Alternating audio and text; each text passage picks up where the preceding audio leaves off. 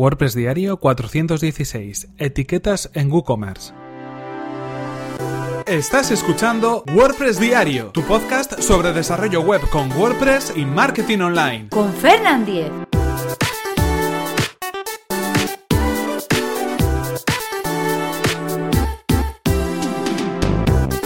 Hola, ¿qué tal? Hoy es lunes 26 de febrero de 2018 y comenzamos con un nuevo episodio de WordPress Diary donde hoy vamos a hablar acerca de las etiquetas en WooCommerce.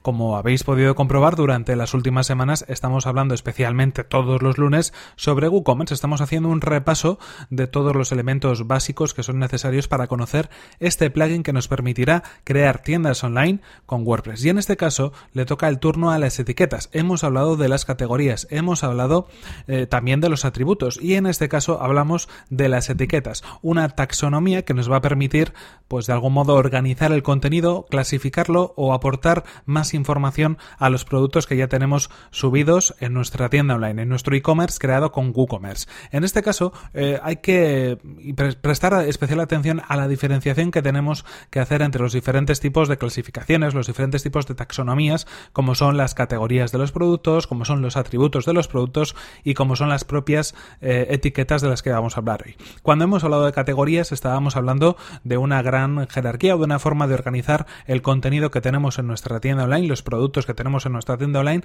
de una a través de una gran clasificación, ¿no? De alguna manera esa información que vamos a encontrar, por ejemplo, en los menús de navegación para que podamos acceder rápidamente a una clasificación un poco más concreta de lo que podemos encontrar en una en una tienda online en concreto. Cuando hablábamos de atributos, estábamos hablando de que mm, era un tipo de taxonomía, un tipo de clasificación que nos permitía crear las diferentes variaciones de producto con las que íbamos a trabajar en cada uno de los productos de nuestra tienda. Eh, en ese caso poníamos como ejemplo los colores, las tallas, eh, algún tipo de modelo o algún tipo eh, de especialización en cada uno de los productos. los atributos en este caso van muy ligados a las diferentes variaciones que podemos tener en los productos y por lo tanto también nos permiten añadir a esas variaciones diferentes precios o otro tipo de clasificación incluso pues en cuanto al envío, en cuanto al transporte o incluso pues a cualquier otro tipo de especialización que queramos hacer en un producto en concreto dependiendo de esos atributos. Y en este caso cuando hablamos de etiquetas estamos hablando de una información accesoria o adicional que nos va a poder permitir hacer una clasificación extra de esos productos y agruparlos en diferentes elementos con un criterio común. Pero en este caso debemos tener mucho cuidado. Cuando estamos hablando de estas, eh, de estas etiquetas en concreto para WooCommerce estamos hablando de elementos que van a servir para crear eh, direcciones URL únicas. Es decir, cuando creamos una etiqueta nueva se va a crear una URL nueva que al final va a ser indexada por Google si no lo tenemos en cuenta y no tenemos ciertas precauciones que luego comentaremos. ¿Esto qué significa? Pues que esa etiqueta en efecto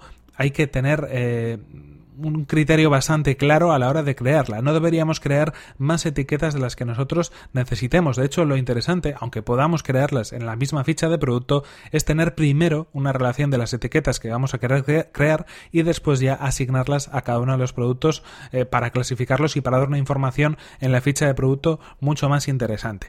¿Por qué lo decimos? Porque al final cada una de las etiquetas va a poder ser asignada a diferentes productos, va a tener eh, relación con varios productos, va a poder clasificar a varios productos y eso va a poder generar eh, en muchas ocasiones que tengamos contenido duplicado en cada una de las URLs de esas etiquetas que hayamos creado. Y el contenido duplicado para Google ya sabéis que no es nada bueno. Así que, en principio, crear pocas etiquetas, asignarlas a los productos que realmente se correspondan, que no hay etiquetas que sean muy parecidas entre sí. Y un consejo extra que yo os daría es que por defecto no las indexéis. O al menos indexad solamente algunas de ellas que creéis que van a ser interesantes. Pero si no las indexáis por defecto, mejor que mejor. Luego ya iremos trabajando en cada una de las etiquetas, podremos añadir eh, títulos personalizados, podremos añadir más contenido en cada una de las etiquetas, añadir, digamos, alguna información de valor para que esa página en concreto, esa URL que genere la etiqueta, tenga algún sentido que mm, de alguna manera Google acepte como interesante, acepte como valor y que podamos desarrollar para posicionarla. Pero de por sí, si no trabajamos el SEO de esa etiqueta en concreto, no es interesante posicionarla o no es interesante en este caso indexarla porque podría generar, como decimos, contenido duplicado y podría ser contraproducente. Sí que puede ser muy interesante de cara a nuestros usuarios. Si por ejemplo creamos etiquetas con las marcas que tenemos en nuestra, en nuestra página web, cuando alguien entra en una ficha de producto y quiere ver más productos de una marca determinada, simplemente pinchando en esa etiqueta se va a encontrar con una clasificación de todos los productos de la tienda que contienen esa etiqueta, que contienen esa marca en concreto. Esto es interesante porque es una de las opciones que muchos clientes querrán encontrar en una tienda online. O cualquier otra etiqueta que, por ejemplo, tenga que ver con algún elemento en concreto. Pues si estamos hablando eh, del verano, del invierno, pues podríamos clasificar eh, los productos o si son por ejemplo, prendas de ropa, pues esos productos en diferentes etiquetas que tengan que ver con esas estaciones o con cualquier otro elemento que se nos pueda ocurrir. Pero, como decimos, interesante no indexarlas y si las indexamos, trabajar el SEO de cada una de las etiquetas que queramos publicar en WooCommerce para clasificar nuestros productos. Así que, bueno, esto es un poco el resumen acerca de las etiquetas en WooCommerce. Espero que, bueno, os haya podido dar algún consejo o haber dejado las cosas un poquito más claras, pero en cualquier caso esto ha sido todo por hoy. Aquí se nos acaba el tiempo. Aquí terminamos este episodio 416 de WordPress Diario. Ya sabéis que lo podéis encontrar en fernan.com.es barra 416. Y por mi parte, nada más, recordaros que podéis escribirme a fernan.fernan.com.es y también a través de Twitter en arroba fernan. Muchas gracias por vuestras valoraciones de 5 estrellas en iTunes, por vuestros comentarios y me gusta en iVoox y por compartir los episodios de WordPress Diario en redes sociales. Nos vemos en el siguiente episodio que será mañana mismo. Hasta la próxima.